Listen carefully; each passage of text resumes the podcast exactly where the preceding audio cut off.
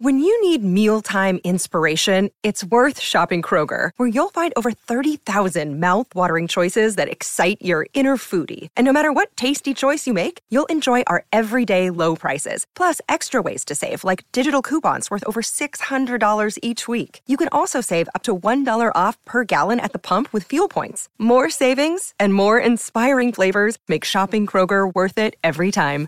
Kroger, fresh for everyone. Fuel restrictions apply. This episode is brought to you by Snapple. Want to know another Snapple fact? The first hot air balloon passengers were a sheep, a duck, and a rooster.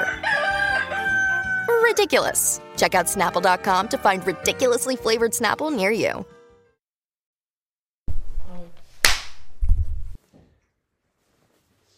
Bienvenidas a otro episodio más de este delirante podcast con un éxito rotundo e indiscutible. Somos líderes en la creación sonora y por lo tanto eh, hoy con la autoridad que nos otorga este podcast nuestro vamos a hablar de momentos que nos mantienen humildes. A mí me parece muy importante y lo considero un medidor de la valía de una persona cuántos momentos que la mantienen humilde ha vivido. Y creo que nosotras hemos vivido unos cuantos y entre otras cosas, y esto es algo muy bueno que tenemos, al menos en los últimos años, es que somos cero juzgonas, entendemos muy bien las cagadas, los errores, las equivocaciones, las situaciones totalmente surrealistas. ¿Eso está grabando? Sí. Y es única y exclusivamente gracias a que hemos vivido muchos momentos que nos han mantenido humildes, humillaciones, eh, situaciones desagradables, incómodas. Nos hemos convertido en el hazme reír más grande que existe y las hemos sobrepasado. Y eso nos da un bagaje y una calle que ya quisiera la purgan. Ay, me acabo de acordar de cuando. Vale, esto es un momento que me mantiene humilde. El otro día conté cuando yo empecé a llorar muchísimo por mi ex en medio de una fiesta. Empecé a llorar en plan a gritos, en plan. ¡Ah! Vale. Y difundieron un vídeo mío llorando a gritos en una fiesta y se la mandaron a mi ex y a todo el mundo. No solamente difundieron eso, sino difundieron una foto de un culo peludo y dijeron que era mi culo. ¿Vale? ¿Por qué? No lo sé. Pero... Ya, además tú no tienes el culo especialmente peludo. Mm, De hecho, es que soy rubita, en plan, como que no tengo muchos pelos en el culo. Tienes el ano negro y eso es una cosa con la que se pudieran haber metido porque es 100% auténtica. Pero... Ya, pero que yo tenga el ano negro solo lo sabes tú, porque una vez me abriste el ano y, en plan, mis parejas sexuales. Sí. Y ahora todo el mundo. Era algo, sí, muy difícil de averiguar. Pero bueno, tampoco yo creo que toda esa gente te hubiera visto en culo, ¿no? Ni mucho menos fuera tu foto. Yo creo que un momento que me mantiene muy humilde fue una vez que iba caminando delante, o sea, detrás de una señora, una señora mayor, en plan una abuela oficial, y mm, me vino un pensamiento intrusivo de coger la botella de agua que yo tenía en la mano y lanzársela. Y yo estuve como varios minutazos luchando contra esa idea de que tenía que lanzarle esta botella de agua a esa señora de enfrente, de verdad. Yo lo intenté con todas mis fuerzas, reprimir ese impulso inmediato y al final mm, fue más fuerte que yo. Me pudo. Y cogí la botella de agua, se la tiré a la abuela a la cabeza. Ella, por supuesto, se quejó, se giró ipso facto para ver quién había sido y me dijo, ¿me has tirado una botella de agua? Y yo le dije, "Mm, sí. Y me dijo, ¿por qué? Y yo os prometo que nunca ha pasado tanta vergüenza porque no sabía cómo explicarle a esa señora por qué había hecho eso. Así que simplemente me vio balbucear y siguió hacia adelante muy enfadada, sabiendo que yo le había arrojado una botella de agua a la cabeza. En plan, no en plan tirarle el agua, le tiré la botella, en plan, le hice daño. ¿Vacía? No, a ver, había un poco de agua. Y le hice así. de- no pude evitarlo. En plan, dije, ¿cómo no voy a tirarle esa botella a esta señora? Y lo hice. Y Eso se, es raro. se quedó flipando. Vale, me acabo de acordar de una. Una vez yo me estaba duchando y estaba con gastroenteritis. Y me estaba duchando y la que se quería duchar luego mi compañera de piso. Yo no encontraba mi toalla, entonces me dejó la suya. Y salí Y yo no me había dado cuenta de que me había cagado encima. O sea, nada más salir de la ducha, yo me había cagado encima en plan heavy. En plan que una toalla blanca era marrón. Y salí y, claro, ella se metió insofacto a la ducha. Le estoy haciendo misión en el lomo. Y le empecé a tocar la puerta y dije, Lomo, sal de la ducha. Sal de la ducha, tienes que salir de la ducha porque, claro, yo tenía que meterme en esa ducha, estaba cagada encima. Espera, y, o sea, saliste de la ducha, te cagaste encima y en vez de meterte en la ducha otra vez y limpiarte, decidiste que era buena idea. Es que entró directamente Lomo. Pero, ¿y, y por qué? ¿Y te limpiaste con la toalla? No, yo estaba con la toalla puesta en plan como si fuese un vestido, ¿sabes? Y me cagué en la toalla. Y dejaste la toalla ahí. No, le dije, Lomo, por favor, déjame pasar, déjame pasar, déjame pasar. Me dijo, no, María, ¿pero qué ha pasado? ¿Qué ha pasado? ¿Qué has hecho? Y yo, no, María, el Lomo no lo entiendes, ahora no te lo puedo explicar, pero tengo que pasar, tengo que entrar en la ducha, tal, no sé qué. Me dijo, ¿te has cagado? Y yo, sí. Sí. Sí, en plan, sí, me he cagado encima. Entonces, me eh, entré en la ducha, empecé a lavar la toalla, me empecé a lavar a mí, pero es que me había, me había dejado la toalla negra, estaba, era asqueroso. ¿Qué hiciste con esa toalla? Nada, Lomo la seguía usando. Claro, es que nunca hay que reutilizar las cosas. Simplemente la lavamos, pero fue un momento bastante humilde. No me importó tanto porque era Lomo, ¿sabes? Plan, era como mi mejor amigo, pero me hubiese, me hubiese molestado bastante con otra persona. Yo con caca, y mira que odio la escatología, es una cosa que me cuesta mucho hablar, pero también tengo una anécdota que me mantuvo muy humilde, y es que yo tenía que ir a hacer un rodaje, y en el hotel de Barcelona donde me quedaba, de repente noté como, ya durmiendo, ¿eh? Estaba muy mojada, y digo, uy, qué raro, se me habrá caído una botella de agua. Entonces encendí la luz, y había una diarrea líquida, pero en plan nauseabunda, o sea, un charco que parecía una ciénaga rodeándome a mí entera en la cama y yo dormía, estaba desnuda durmiendo. Y pensé, quedan dos horas para que me suene la alarma. Entonces cogí, me dormí encima de mi propia mierda y luego me fui al rodaje por la mañana. Y en el rodaje, yo ya con, todavía con gastroenteritis, decidí aprovechar la hora del almuerzo para ir al baño y tirarme un pedo porque llevaba toda la mañana aguantándome. Y entonces yo me senté en la taza mientras todo el mundo almorzaba y me tiré un pedo, pero un pedo, un señor pedo. O sea, la acústica de ese retrete que sonaba como a bóveda amplificó las ondas del sonido de mi culo de una forma insospechable. O sea, fue verdaderamente un señor pedo. Y inmediatamente después escucho que alguien tira la cadena en el baño de al lado. Yo pensaba que estaba sola y me acababa de pedorrear, pero como una hija de puta. Y entonces esperé a que se fuera y yo bajé a la zona de almuerzo con todo el mundo pensando, ¿quién cojones es la que me ha escuchado pedorrearme como una cerda en el baño? ¿Y cómo voy ahora yo a socializar con toda esta gente fingiendo que no acabo de hacer una diarrea explosiva y que alguien me ha escuchado? Y me mantuvo muy humilde porque ya te he dicho que odio la escatología. Una vez también eh, me fui a liarme con un chico a la montaña, en Montjuic, y nos empezamos a enrollar.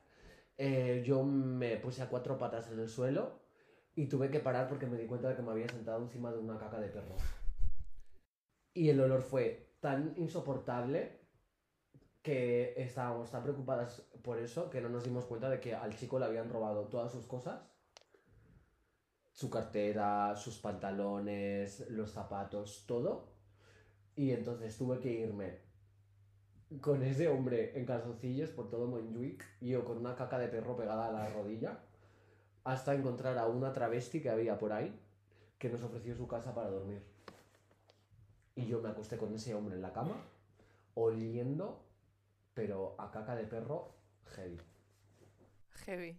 Heavy. Y aún así me quiso, entonces yo pensé, pues, perfecta. Es que si no te quieren así, en plan, te van a querer de todas las formas. Total. Una vez me chuparon el pie, el dedo gordo, cuando a mí se me había caído la uña. Y no tenía uña, tenía el dedo gordo en carne viva. Era nauseabundo, en plan, como una especie de quemadura reciente, ¿sabes? Cuando la piel está así como jugosa y con una textura melosa. Y ese hombre se metió mi dedo gordo en la boca, me lo rechupeteó durante varios minutos. Y ahí yo dije, es el mío. Pero no era el mío, simplemente era un pederasta. Qué bien, Samantha. Me alegro un montón de las historias románticas. Son hermosas, la verdad. Yo creo que son momentos mágicos de mi vida. Sí, sí que lo son, ¿eh? Es Total. bastante mágico. Yo una vez estaba en el trabajo, vale, yo en Mallorca, estaba muy explotada por una empresa que me encantaría decir su nombre. Pero bueno, básicamente eh, trabajaba, o sea, tenía un contrato de eh, 20 horas, trabajaba 65 a la semana. em, y hubo un día que yo tenía gastroenteritis y me cagué encima en el trabajo.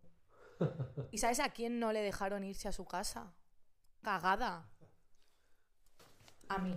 ¿Y seguiste trabajando? Seguí trabajando, que me quedaba una puta hora de trabajo, cagada encima, oliendo a mierda, porque no me dejaban irme a mi casa porque si no me iban a despedir. Y yo estaba cagada encima.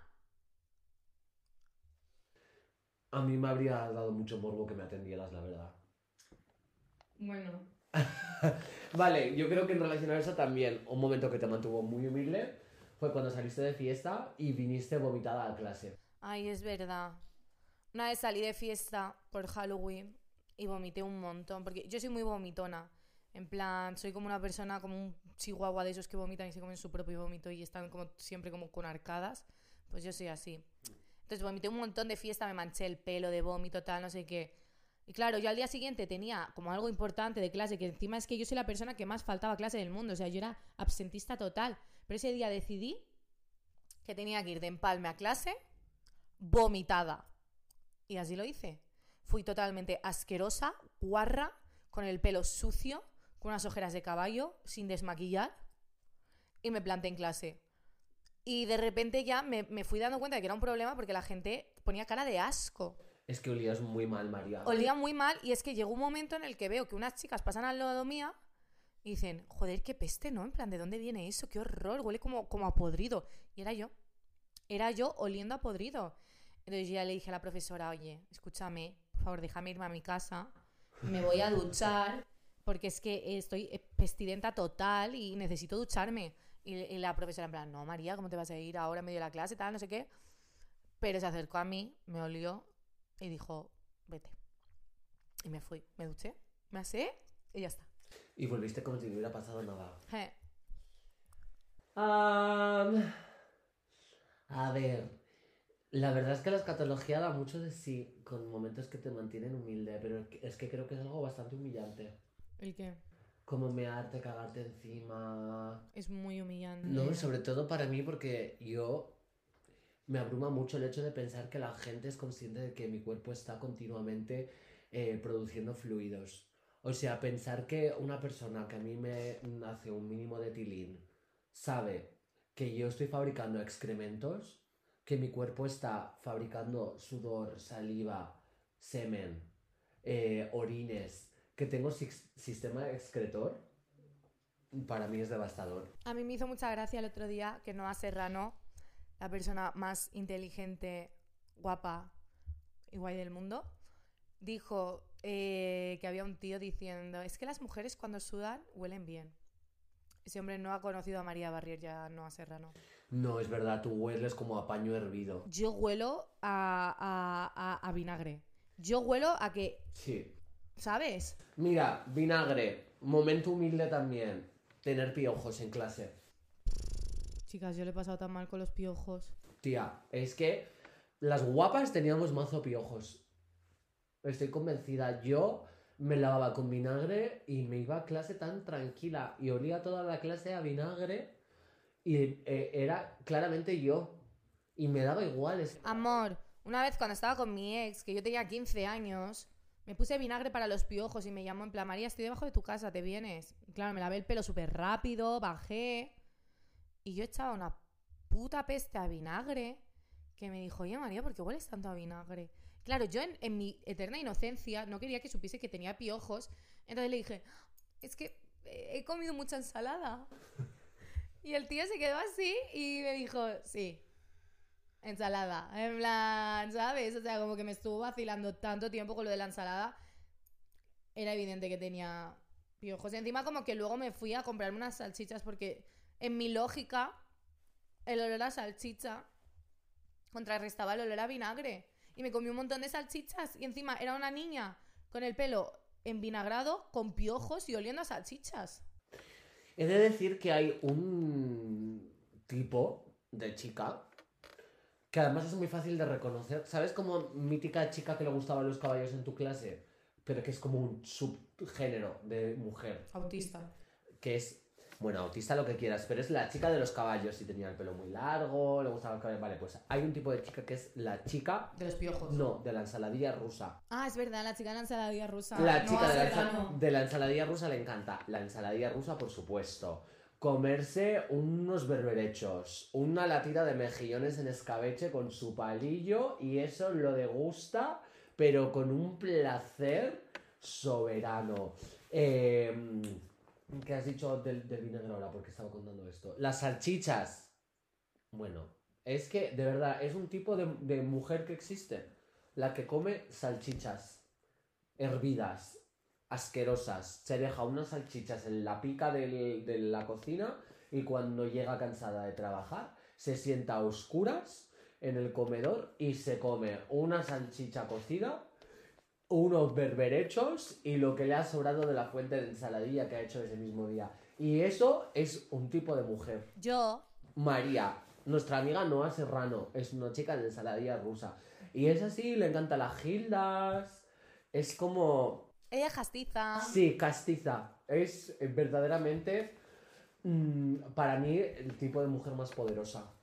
Es verdad. Yo, un momento en el que me mantiene también muy humilde es cuando me volví perro flauta por un hombre perro flauta. Era un hombre totalmente asqueroso y repugnante que no me quería nada. Yo me puse a escribirle poemas en catalán.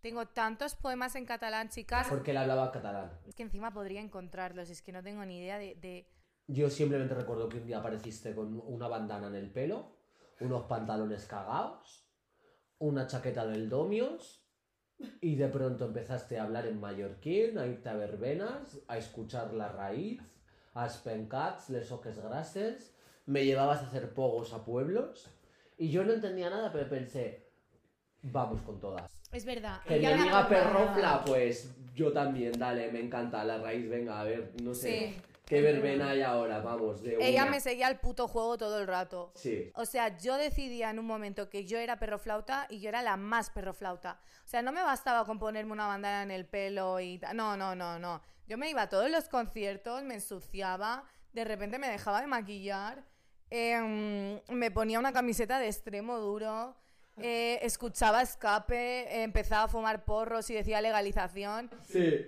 En plan, yo era, o sea, me, me al- me- me- me metí en juventudes comunistas, chicas, no os podéis imaginar. O sea, yo cuando lo doy, lo doy todo. Yo amaba. ¿eh? Y le escribí tantos poemes en catalán, en plan, tu no ca- el, ca- el que ets en realitat, no sé qué, no sé cuántos, tal. Y el tío, yo escribiéndole mi- 100.000 poemas sobre lo dulce que es, sobre lo mucho que le amo, y el tío iba diciendo por ahí guarradas sobre mí, en plan, pues a esta me la he follado. Vaya tetas que tiene la puta, es una guarra, tal. Y yo, ay, Albert. La verdad es que a mí me dicen eso. Vaya tetas que tiene la guarra. Dios mío, me caso. O sea, creo que no hay mejor forma de conquistarme que ser obsceno conmigo. Haberlo dado todo por un hombre es una cosa que siempre te mantiene muy humilde. Siempre, siempre, siempre. Amor, yo me hacía fotos en un tractor. María, porque eras full de pueblo. Y me iba de excursión, vale, y había como un movimiento en Cataluña que era eh, per una educació lliure y de qualitat, o sea, por una educación libre y de cualidad. Y todo el mundo como que llevaba una camiseta que ponía eso. Ya como que consiguieron las reformas que querían y ya se pasó esa etapa. Yo me puse una camiseta de por una educación libre y de calidad y me hice una foto en la montaña para ser la más perroflauta. Me parece valiente, la verdad. Y creo como que tienes que estar bastante perturbada para hacerlo, cosa que admiro bastante de ti. Ya, es fuerte. Es como cuando de repente decidí que yo era lesbiana, que es hace unos cuantos meses. Y de repente fui la más lesbiana. O sea, era como que todo el contenido audiovisual que, que veía era de lesbianas, eh, todo lo que, lo que, mangas, tal, no sé qué, era de lesbianas. En plan, era como que... No sé, no me importaba nada ya. En plan, solo me importaba como ser full lesbiana. ¿Sabes? Sí, darlo todo por un chico, la verdad, te mantiene bastante humilde. Yo una vez quedé con un tío en Badu y le tuve que pagar el parking. Y fue bastante humillante, la verdad. Pero me mantuvo muy humilde porque gracias a eso, pues, comprendo muchas cosas de relaciones tóxicas. Ya. En plan, y luego más tarde ese chico me volvió a escribir y yo le dije, ¿qué pasa? ¿Que quieres repetir? Y me puso, la verdad es que no. Y fue tan denigrante, pero me hizo una gracia tan grande. Yo recuerdo cuando te. Cuando te tiraste un, un pedo follando. Es verdad, una vez me estaba acostando con un sinvergüenza y me tiré un pedo, en plan heavy también, y de verdad a mí en la escatología es algo que me disgusta profundamente. Y me dio tanta vergüenza porque obviamente él lo escuchó y lo olió. Entonces yo le dije, perdón, ha sido vaginal. Y seguí follándomelo. Es verdad, y él no le dijo como. No, él fue muy respetuoso, pero yo pensé, prefiero esforzarme el tiempo que haga falta en hacerte luz de gas y que pienses que es posible tirarse un pedo vaginal sin vagina, a admitir que yo he podido emitir este sonido asqueroso y haber provocado con mi cuerpo este hedor nauseabundo. Por favor. Prefiero, de verdad, Chicas, yo una vez me tiré un pedo vaginal follando, evidentemente, porque todas nos tiramos pedos vaginales follando. Y mi ex me dijo, qué guarrilla. Chicas, Ay, María, que salir con hombres te mantiene tan humilde. Chicas, yo creo que es lo más humilde que me ha pasado jamás. O sea, yo ese día casi me suicido. Dije, no puede ser real esto. Am, yo un día es- bebí mucho eh, al punto como de perder la conciencia de lo que estaba haciendo y entonces era como en un club de mm, BDSM y tecno oscuro y entonces mm, cuando retomé la conciencia estaba en una mazmorra haciendo un trío con una mujer cis y un hombre que parecía el niño polla y yo no sabía qué hacer, chicas, de verdad. Estaba en esa situación pensando, ¿cómo me desenvuelvo? En plan, tienes que evitar el conflicto, ¿no? Entonces simplemente empecé a hacerle eh, un cunilingus de una manera desastrosa. Ella, por supuesto, se quejó. Yo le dije que no sabía qué hacer, me dijo que le metiera un dedo. Le empecé a meter un dedo de una forma muy desastrosa también. Y me dijo que eh, lo estaba haciendo fatal. Entonces yo simplemente decidí irme y le dije, chicos, lo siento, esto es muy incómodo, me marcho. Y para quitarme mal sabor de boca me fui. Y a los dos primeros hombres que vi en ese club, me metí en otra mazmorra, hice un trío con ellos y mm, fue como muy stay humble porque no pararon de decirme que si yo era una buena puta, que tenían mucha suerte de tener a esta putita, que... Mientras me agarraban del pelo y yo pensando, esta es mi vida. Y a ninguno se le empalmó, claro. Que es una cosa que me mantiene muy humilde, que a ningún hombre o persona con pene se le empalme nunca conmigo. Jamás. Nunca nadie se empalma. Es como que todo el rato le dan gatillazos. ¿Qué pasa? A eso hay que ponerle un pitido también. no, pero. ¿No? Plan, ¿Crees que es problemático? Ha estado fuerte. He estado fuerte a joder, pero es que me mantuvo muy humilde, ¿no? Sí, te mantuvo, la verdad es que te mantuvo súper humilde. Tía, imagínate no saber dónde estás y de repente estás en un trío con el niño polla. Es que de verdad era una situación muy grotesca. No porque en plan desmerecer a la gente, sino porque yo no quería estar ahí realmente. Entonces, pues, no lo sé. Mira, una vez también trabajaba en un after y mm, estaba al lado de un local de swingers. Y entonces se entró un hombre de pronto y empezó a preguntar por el local de swingers. Y yo le dije, pues, mm, amor, te has confundido, esto es un after. Y me dijo, joder, pues qué disgusto, yo quería al local de swingers y acabo de pagar la entrada, que es un dineral. Y yo dije, vale, haz tu trabajo, ¿no? Relaciones públicas, enséñale el after, la discoteca, le das un paseo, tal, le invitas a una copa. Y entonces fuimos al baño y él me dijo que, por favor, eh, mm, me acostara con él. Y yo le dije, no, hombre, te estás equivocando, yo no, no soy trabajadora sexual, simplemente soy imagen como de este club. Y entonces él siguió insistiendo y ya cuando se acabó de, de- de pedirme que me acostara con él a cambio de dinero, me dijo pues que al menos le enseñara el pene. Y yo le dije, "Mm, pues no hay mucho que ver, la verdad, no creo que sea muy espectacular. Y entonces él insistió, insistió, yo le enseñé el pene y él me dijo, con la cara hierática como una estatua. Pues tenía razón, no es para tanto, no hay nada que ver. Eres la tía más barata que conozco.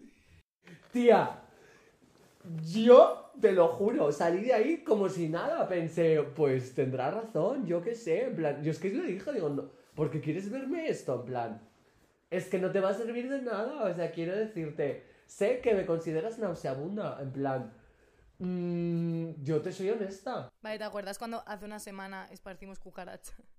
Sí, en un local. En un local, en plan, Samantha y yo nos encontramos una bicicleta estática. No, no digas Samantha y yo, porque yo nunca cojo cosas de la basura. Porque es rica. No, es Dilo, porque... que eres rica. No, es eres porque- rica y yo soy pobre. En mi vida he cogido cosas de la basura. No, es el- me da manía la suciedad de la calle. Una mierda, cuando vivías en el piso ese cos- cochambroso de eh, No. Barcelona, No. de Barcelona cogíais muebles de la No, basura, ¿sí? yo, yo no cogía nada, jamás me iba porque me daba eh, ansiedad pensar que eso podía estar sucio y entre otras cosas porque mi amiga María y mi amiga Sheila de Mallorca una vez cogieron un mueble de televisión de la basura y se les infestó la casa de cucarachas porque anidaron en los recovecos del mueble y ahí había un nido de cucarachas. Y efectivamente, pues ¿qué pasó? Que María cogió una bicicleta estática. tal. Vale, yo vi una bicicleta estática perfecta. Y dijo, ahora soy una reina del fitness, perfecto. Sí, y yo la cogí con mi amiga Rosy Ponchi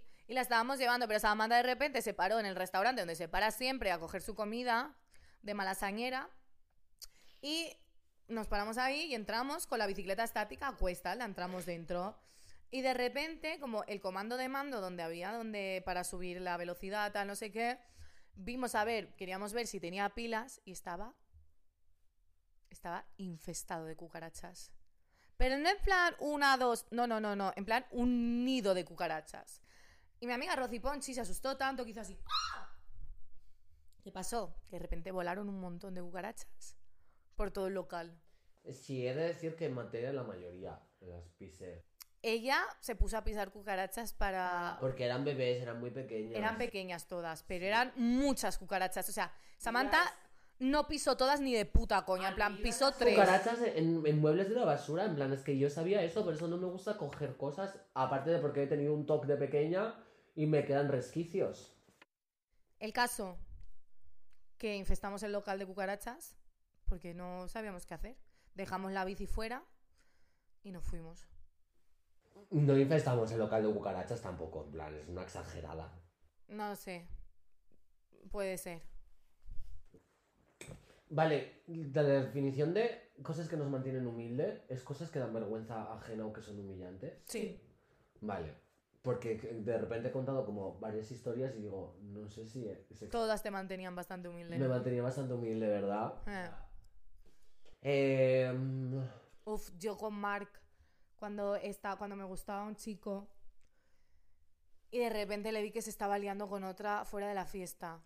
Y dije, no, en plan, o sea, yo esto no lo puedo permitir, que es algo que hago constantemente, no permitir cosas.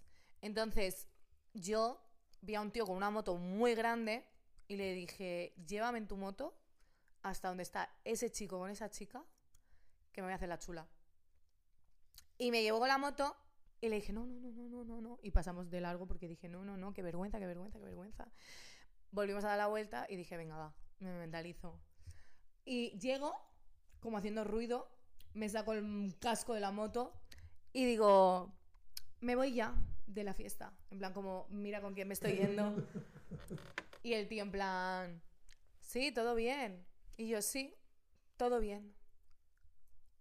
Se, se hizo una situación muy incómoda y me fui en moto. O sea, yo creo que al otro tío le dio exactamente igual. Y cuando, en cuanto dio la vuelta, le dije, oye, déjame aquí que yo me voy con mis amigas, ¿sabes? Me voy a ir con este tío desconocido. Fue bastante humillante. En plan, fue raro. Total. No lo sé. ¿Te acuerdas de Primavera Sound cuando casi me detienen por culpa de un marihuano? Sí. Había un chico, mira, de repente viene un tío en el Primavera Sound y me dice, oye, puedes cuidar de este es mi amigo y está muy mal, no sé qué. Y yo, pues que soy un, un alma cari- caritativa, digo, vale, en plan, voy a cuidar de este chico. Ya estábamos saliendo del primavera, tal, no sé qué. Entonces, el chico iba como muy pedo, pero a la vez de repente decía cosas muy coherentes. Y de repente hablaba como una persona normal. Y en un momento como... Yo, yo se lo estaba presentando a todo el mundo. Yo estaba eufórica con mi nuevo amigo. Se llamaba Joshua. Y yo, chicas, este es Joshua, no sé qué. Dale dos besos, tal, Pascual, tal. Vale. Pues estoy con Joshua y de repente como que empieza a hablar normal. Y me dice, sí, bueno, ¿ahora qué vas a hacer? ¿Vas a pillar Uber, tal? Y le digo, amor, pero tú no estabas borracho. Y se volvió a hacer el borracho. Y digo... Digo, este tío quiere ligar conmigo. Digo, yo le gusto a este tío, porque es que no tiene sentido esto. Total, yo habría pensado igual. Claro, y él llevaba una, una chaqueta muy grande y a mi amigo el Charlie le dice, llévame la chaqueta y se la da al Charlie. Y el Charlie la coge y la chaqueta pesa como 3 kilos. Y dice Charlie, qué raro. Y se la devuelve, dice María, yo no le voy a llevar la chaqueta a este chico, yo, esto es muy raro.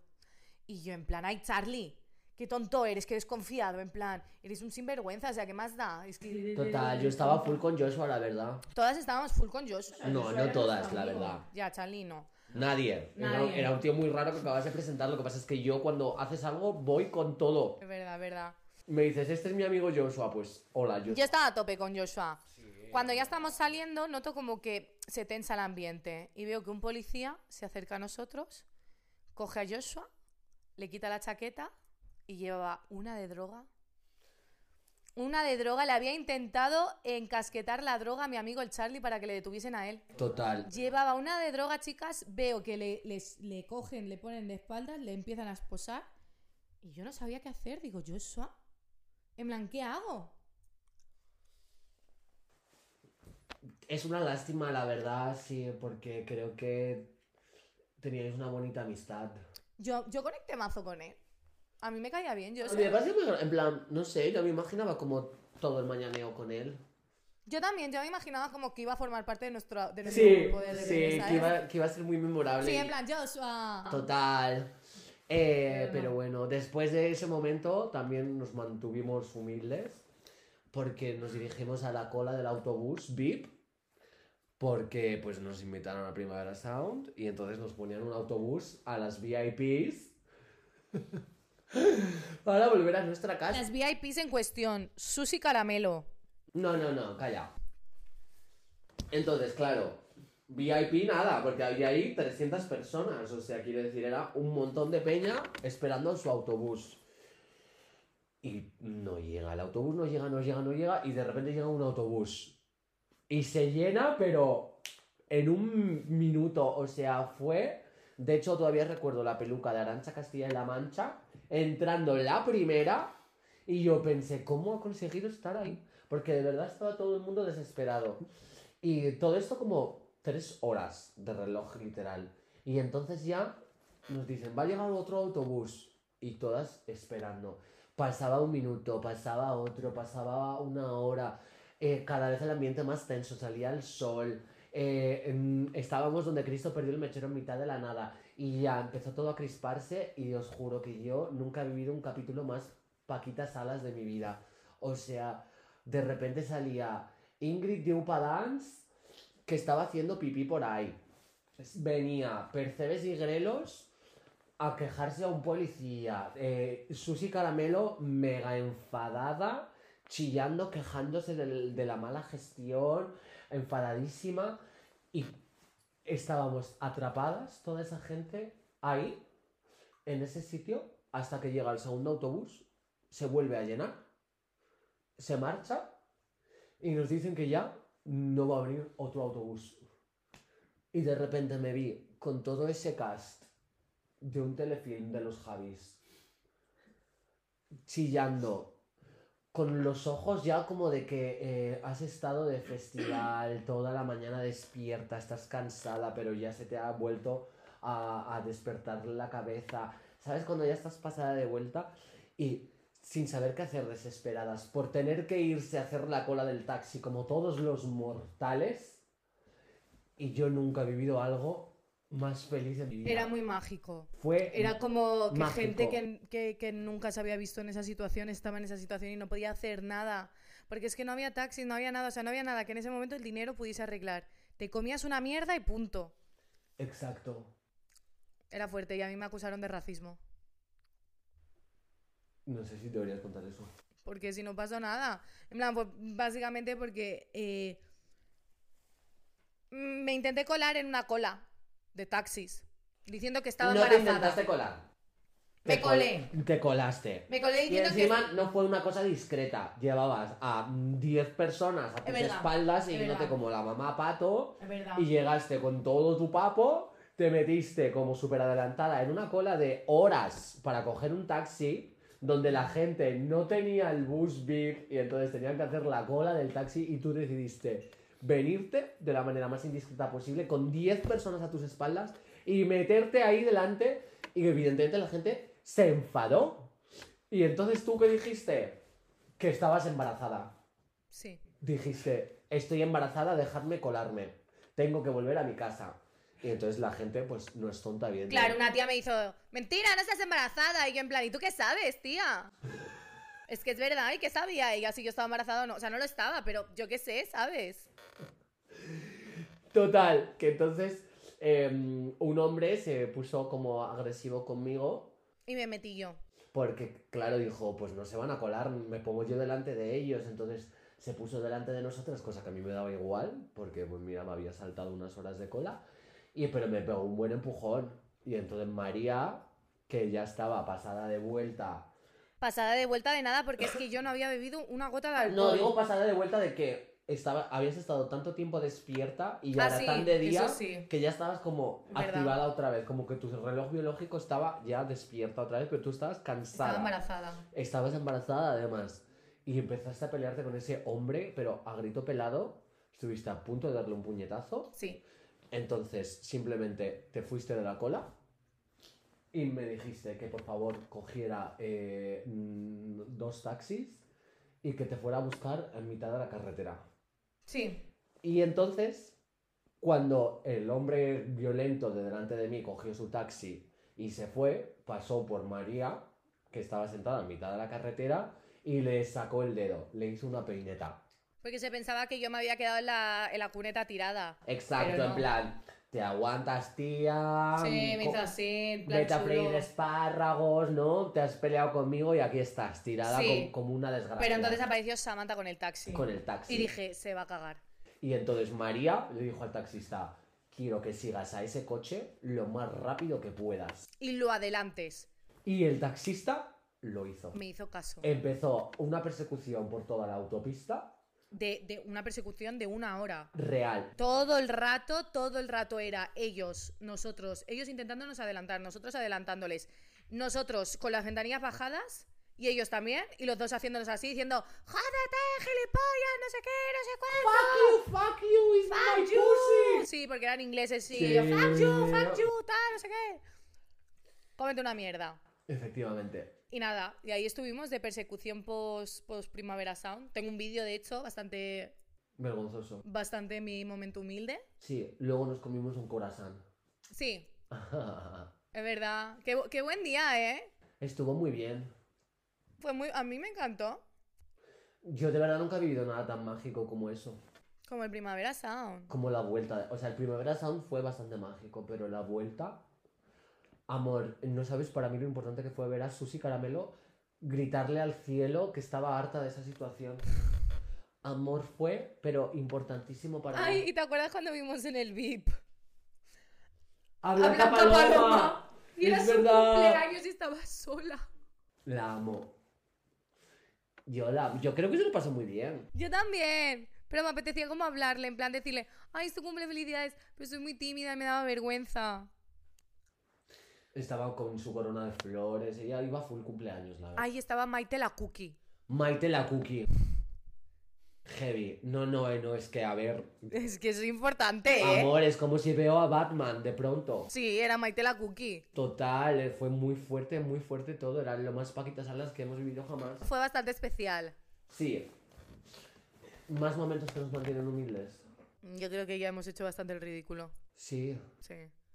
Joder, yo tengo tantos. ¿Quieres contar alguno más? No. A ver, está el del puñetazo del hombre ese, pero eso es que nos mantienen muy humildes. Como Eso ya es... lo más denigrante y turbio que me ha sucedido jamás. Cuenta cuando hiciste una batalla de twerk y se te salieron los huevos. Ah, Es verdad. Yo hacía muchas batallas de twerk porque como buen adolescente gay, pues estaba obsesionado con Nicki Minaj. Y cuando mm, Miley la Blanca Cyrus empezó a hacer twerk y a sacar la lengua, pues yo también adopté esa personalidad, que es la de un homosexual que copia a mujeres afroamericanas. Y entonces hacía mucho twerk para que me dieran bebida gratis. Entonces yo les decía, me pones esta canción de Son Paul y hago un concurso de baile y la que gane, chupito. Pues no había parangón, quiero decirte, cómo vas a competir contra un adolescente que escucha Nicki Minaj, era imposible.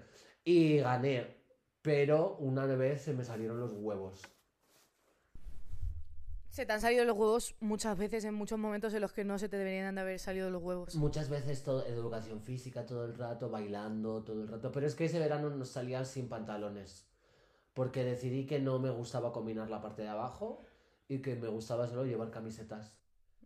Y todo el verano estuve yendo por la calle a hacer mis planes, mi día a día, Chica. sin pantalones. Una vez me acuerdo que le hice captura a un chico en Snapchat, en plan, a una conversación que habíamos tenido y yo no sabía que Snapchat avisaba de que había hecho captura. Y le dije a él, ¿acabas de hacer una captura? Le hice un gaslighting. O sea, le hice creer que, que, que Snapchat me había notificado que era él el que había hecho una captura. Y se lo creyó. ¡Qué Y lista! se lo creyó, me dice, "Ah, no, no, claro que no, en plan, no sé por qué habrá salido eso, no sé qué, como súper, súper avergonzado y yo en plan. Mm. Una vez estaba ligando con un hombre rarísimo, muy mayor, por Omegle, haciéndole un baile sexy travestida.